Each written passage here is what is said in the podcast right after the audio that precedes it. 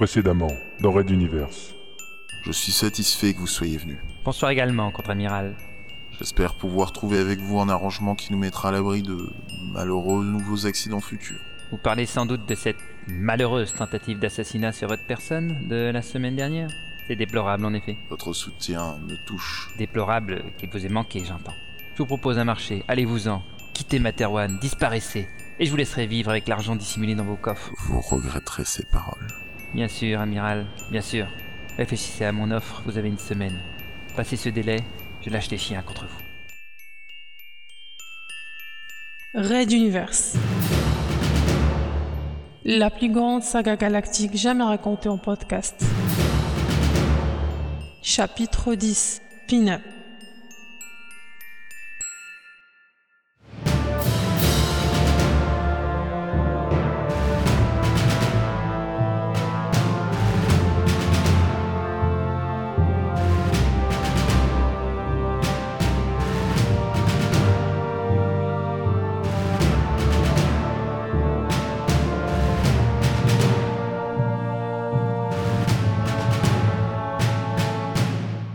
Neuvième épisode.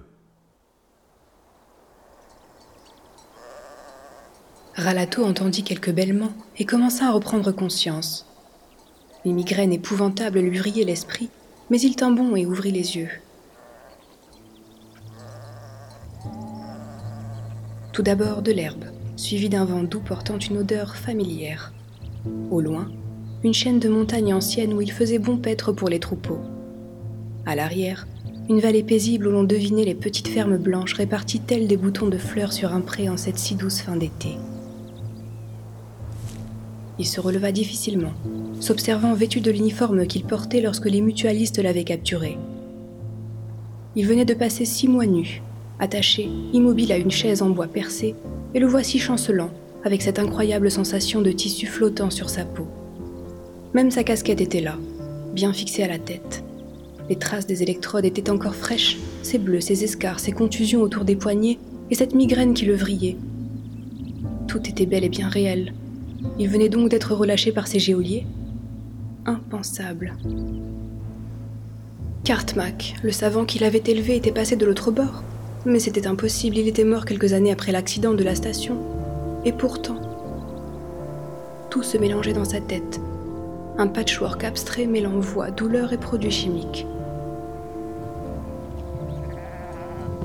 Un nouveau bêlement, puis un second, et ce fut tout un troupeau de moutons qui s'engagea sur le sentier à quelques mètres de lui. Ralato, encore sous le choc, voulut reculer d'un pas, mais sa jambe ne put le soutenir et il tomba en arrière, s'affalant dans l'herbe. Sa tête lui tournait, la lumière du soleil était trop vive et ses jambes étaient encore trop faibles pour le porter longtemps. Il regarda passer le troupeau.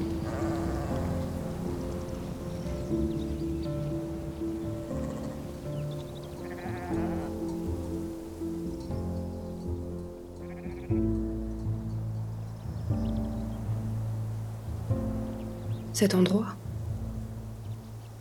Levant les yeux, il observa plus attentivement les montagnes, puis il revint vers le village au loin. Les gros rochers éparpillés, les troupeaux sur le versant opposé, il connaissait cet endroit. C'est le lieu de son enfance, là où lui et Fabio étaient nés et où ils avaient grandi avant de...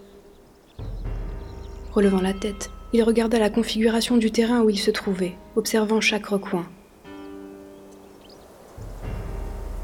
L'orthoptère militaire était venu le chercher ici, lui et son frère. C'était le lieu exact où leur vie à tous deux avait basculé. Mais pourquoi était-il là?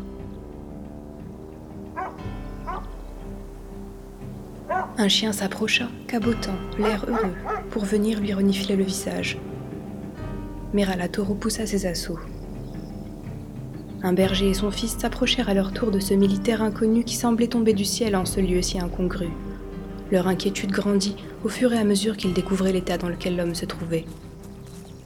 Immédiatement, ils l'aidèrent à se lever et se diriger vers le village, laissant le chien monter la garde.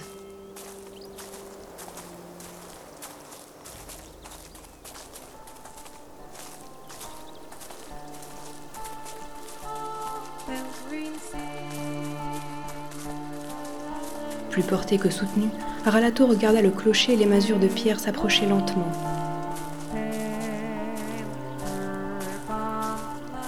Nous sommes à quelques milliers de kilomètres de Materwan Centrum, sur le versant nord de la chaîne des Amalaches, près du village de Waserburg, là d'où est originaire la famille Ouli depuis des dizaines de générations. Le choc avait été trop fort, la lumière trop crue. Il s'évanouit.